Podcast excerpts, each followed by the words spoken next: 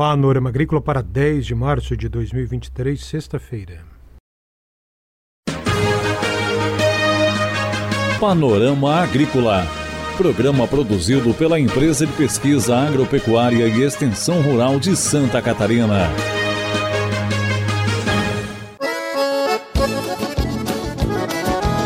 Sexta-feira de lua cheia, 10 de março, no ar para você o Panorama Agrícola.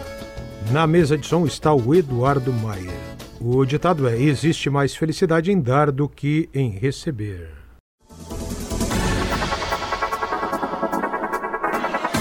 No programa de hoje vamos falar sobre os citros, o potencial de dano do greening, como identificar, quais os sintomas, o que fazer para impedir a disseminação dessa doença. Acompanhe no Panorama Agrícola. Confira a entrevista de hoje. A mais destrutiva doença dos citros no Brasil é o greening. No programa de hoje você aprende a identificá-lo, quais os sintomas e o que fazer para impedir a doença, quais os controles necessários.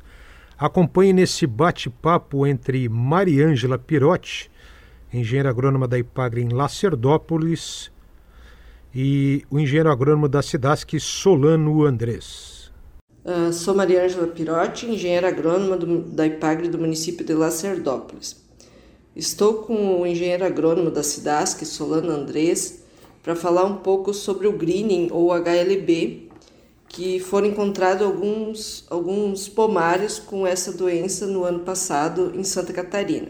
Solano, me diga o que é essa doença, o que é o greening ou HLB? Ah, tudo bem, Mariângela. Ah, na verdade, o greening aqui teve foco em Santa Catarina, mas ele já está presente no Brasil aí desde 2004, né? É uma doença que ataca a citricultura. Então, já é, não é uma doença nova no Brasil, né? Já tinha em São Paulo, Paraná, Minas Gerais, Mato Grosso. E agora, no ano de 2022, a gente encontrou focos aqui em, em Santa Catarina. Esses focos, então, foram é, Xanxerê, Abelardo Luz, é, São Lourenço e Guaraciaba. São focos, então, mais para a região oeste, né? Que é uma, uma região produtora de, de citros.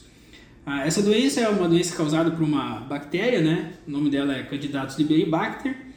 Ah, ela ataca todas as cultivares de citros, né? Então não temos nenhuma que seja resistente à doença. Ah, também ela se, ela, ela fica numa numa planta que é ornamental, a dama da noite, a tal da murta. E essa bactéria ela se desenvolve no floema da, da, das plantas aí de, de citros e ela, é, uma vez contaminada a planta, ela, ela distribui para a planta inteira, né? Como ela é uma, uma doença de floema, então ela se distribui na, na, na árvore inteira. Ah, conforme essa doença vai avançando no, na, na, planta, ela vai obstruindo os vasos de floema, dificultando a nutrição da planta, e ela causa aí um definhamento na, na planta, queda de fruta intensa, folhas, e amarelecimento das folhas ah, vai matando a planta, né? Essa bactéria, então, ela passa de uma planta para outra por um por um vetor, né, que é a diaforina citri, e a infecção ocorre com a alimentação desse, desse inseto de uma planta doente para uma planta não doente. Então ela não é uma doença que causa ah, problemas para a saúde humana, né, mas ela causa grandes prejuízos na produção. E qual que é o, o potencial de dano para nós aqui, uh, vamos dizer, em nível mundial do país? Como é que está essa doença hoje? Ah, São Paulo já tem bastante problema né, com a doença. Ah, eles tentam fazer um controle lá, né? tentam não, eles fazem um controle dessa doença lá, mas ah, como ela causa grande queda de frutos e coisas, ela, ela diminui muito a produção. E, e, com o tempo ela vai matando a planta, então a produção é, começa a não se tornar mais viável. Ah, exemplos aí que a gente tem nos Estados Unidos, Flórida, teve lá em 2005 também, até, até hoje mais ou menos, aí eles perderam aí uns 75%, 80%, aí depende do, da fonte, a redução de produção. Ah, em São Paulo também, áreas que, que não tinham a doença, que produziam 30 toneladas, passaram para 20, 15, 10 toneladas. Então, é uma doença que, que tem potencial para causar danos é, grandes nas, nas, nos pomares. E como é que o produtor pode identificar essa doença? Quais os sintomas dela? Ah, de sintomas nós temos sintomas nas partes das folhas, né? Geralmente é um, um amarelecimento, né? É, das, das folhas. são, é, como é que se chamam, é, pontuais ali, é, mosqueado? Mosqueado, mosqueamento das folhas. Ah, tem um engrossamento e amarelecimento então da, da nervura, tem uma queda intensa de folhas de frutos e ela começa a dar umas mortes em alguns galhos, ramos aí, né? Esses que, que começam a aparecer primeiro amarelado aí, né? E vai acontecendo um depauperamento generalizado da, da planta. E na, aonde que caiu essas folhas aí, em decorrência da doença e, e sai uma brotação nova, essas folhas aí elas ficam em formato de tipo orelha de coelho, assim, elas ficam mais retinhas para cima e, e, é mais ou menos por aí os sintomas. Ah, nos frutos a gente consegue perceber melhor os sintomas, né? Então os frutos eles ficam assimétricos, né? Ele tem um engrossamento do albedo, que é aquela parte branca da, da casca, a columela, que é aquela parte central da, da, do fruto, ela fica torta, né? ela acompanha a simetria do fruto e ela apresenta filetes de coloração laranjada partindo do pedúnculo. Então, na hora que tu partia o fruto no meio, você consegue enxergar essas características no fruto. Ah, os frutos também eles são de menor tamanho, a maturação dele é desuniforme, então a casca dele também às vezes vai ser uma parte vai estar mais verde, outra parte amarela, ele, ele não, não tem muito padrão, né? E tem uma queda intensa de frutos. Ah, nos frutos também eles não apresentam sementes, né? Então, as sementes são mal formadas, né? Elas são abortadas, né? Então aquelas que você encontra no frutos elas não, não são uma semente é, bonita, ela é uma semente xoxa dentro, né? Ah, e a doença ela causa também uma alteração de, é, de sabor, né? No fruto que ele é perceptível ao consumidor e também para a indústria de suco, né? Se tu tiver uma porcentagem aí de, de frutos de, oriundos de plantas doentes que estão no, na, na fabricação de suco você per, percebe também o sabor diferente do suco.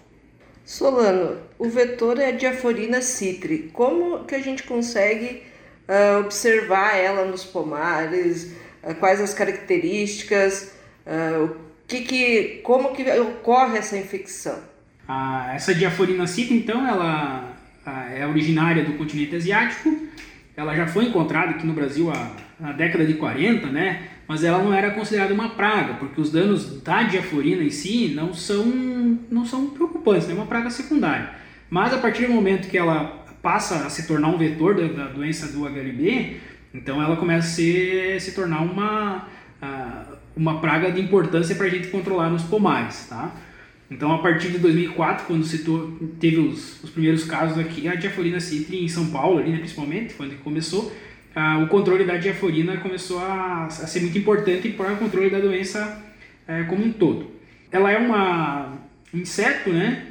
Ela tem os picos populacionais então nos meses mais quentes do ano, né? O adulto ele tem aproximadamente 10 milímetros, então é um, é um inseto bem pequeno. Ah, e ao se alimentar ele forma um ângulo de 45 graus com, com a folha ou com o ramo ainda que ele está se alimentando, né? Então, uma das características mais fáceis de tu perceber ele é a, a, no momento que ele está se alimentando, que ele forma esse ângulo de 45 graus.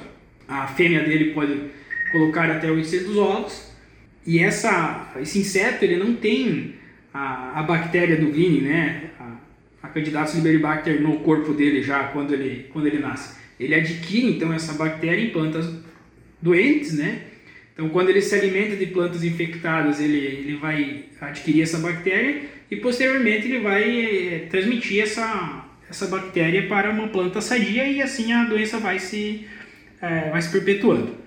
E o que, que pode ser feito para evitar a disseminação dessa doença em regiões que têm citros e que ainda não apresentam a doença? É, a eliminação de plantas doentes para evitar o inóculo, então, né, para evitar que, que a diaforina cítrica, é o vetor, ela se contamine e e acabe levando essa bactéria para plantas é, que estão sadias e, e, fazer o controle do vetor. Né? Então, encontrou o vetor na, na propriedade, a, a, orientação que se tem é para fazer a aplicação né? A, de produtos é, para controle da, dessa doença. Hoje, não, não, como ela se trata de um vetor, um inseto só já pode fazer grande estrago. Né? A orientação é que se faça controle. Importante também salientar, né, Solano, a questão de comprar mudas certificadas, né, que tenham uma sanidade, é, como é que a gente comprovada, comprovada né, é, para evitar que venha essa doença para nossa para nossa região também.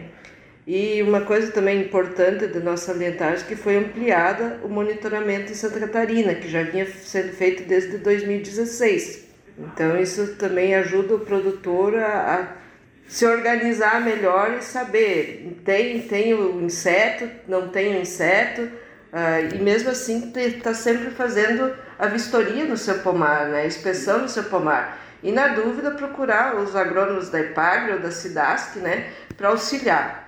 Esse é o bate-papo que a engenheira agrônoma da IPAGRE, Mariângela Pirotti, teve com o engenheiro agrônomo Solano Andrés da SIDASC sobre o greening, doença que afeta a citricultura em todo o país.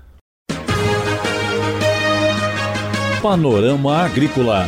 Programa produzido pela Empresa de Pesquisa Agropecuária e Extensão Rural de Santa Catarina.